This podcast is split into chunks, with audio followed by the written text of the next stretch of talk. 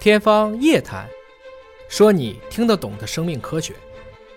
好，蒋老师先给我们介绍一下，就过去一年你的主要的工作集中在哪几个方面？因为我现在是在制造嘛，所以就是其实主要的一个工作，在整个一开始的时候就定位了制造就是一个核心的一个兵工厂的角色，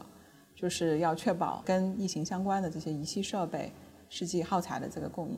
所以我们从最开始的主要就是解决就是病工厂的供应的问题，就是有没有足够的这个仪器设备去确保去打这个仗。那我们最开始就看就是有哪些仪器设备是需要的。从测序仪到自动化，到后续来讲，觉得一款自动化还不够，我们又做了很多的自动化仪器设备。在此之后呢，又确保说我们有了仪器设备之后，我们能不能合理、合法、合规的去使用，就涉及到去年年初春节的时候，大家在一直在忙的事情，实际上就是在这个资质注册申报这一部分的工作。就是比如说像我们的这个 T 七是这个当时获得了非常快速的应急审批，也是目前有史以来最快的这个审批的速度，就是做这个新冠的病毒的一个监控。那这个是呃这个资质这一部分，那除开这一部分就是后续的这个保质保量的供应，然后再就是有了这个能力之后，怎么样去推动前端去能够去支持到前端，然后就是做到前端的这些推广性的一些工作。所以其实整个其实更多的还是在后台去确保有足够的这个弹药，能够去打这场疫情的防控战。嗯，那你有深入到哪些前线吗？我其实去的主要是两个地方吧，因为其实去年也你也知道是不能出国嘛，嗯所以呃主要去的一个是在哈尔滨，另外一个是在北京。嗯，对，哈尔滨当时去呢，是因为呃当时呃在呃四月底五月初的时候，哈尔滨爆发之后，那时候之所以我们去，是因为当时疾控说哈尔滨这边有爆发，有这种就是比较散的爆发，然后他们想知道是什么样的这个溯源的信息，就是什么样的这个新冠的来源，他们想做溯源。那我们当时就调配了一些人员过去协助去做溯源的这个工作。当时是啊，包括像两百的仪器设备，包括自动化的仪器设备，还有我们一些基础支持的人员，然后跟国家疾控的这些老师，然后一起就是去追踪这个哈尔滨的这一部分的啊样本到底是从哪里来的。然而我我也非常荣幸的，虽然没有说参与到哈尔滨的这个火眼的建设，但是我当时在中间也过去那边去学习，然后也看到了第一个哈尔滨的火眼的搭建和运行，所以也是非常的震撼。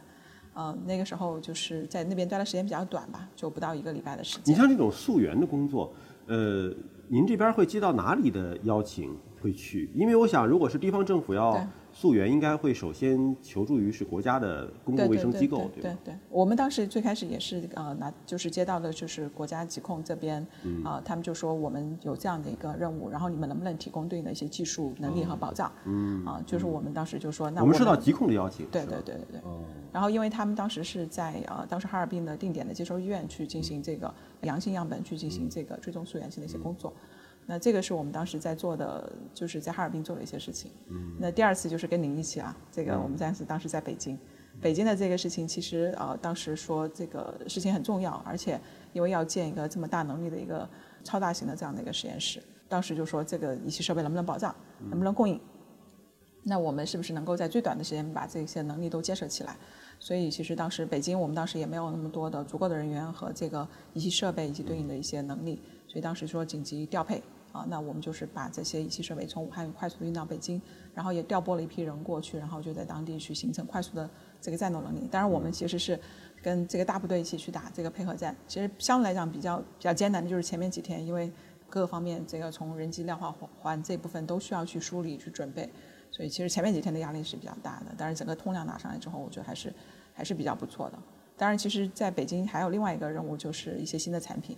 呃，其实你也知道，在整个新冠呃疫情爆发的这个过程当中，我们也是不断的在作为兵工厂的角色，我们也是在看有没有更好的武器能够去应对这个防控。因为在二三月份，汪老师从武汉回来之后就跟我们说，啊，哪些环节是这个限速的环节？那我们作为兵工厂能做什么事情？他当时就教给我们几个工作，一个工作就是后来在北京也第一次亮相的，就是七千。他当时就说分析整个实验室流程，告诉我们说，那整个前线来讲，其实最花人最多的就是在这个样本的灭活、管转板这些环节。如果我们能不能解决这个问题，能不能做自动化？那我们其实根据之前的，就是这种呃大规模的这个呃定制化的这种需求，我们就说这个部分是可以做。那从二月份一直到后续，北京应该是五六月份的，六月份的时候爆发的，当时我们就已经把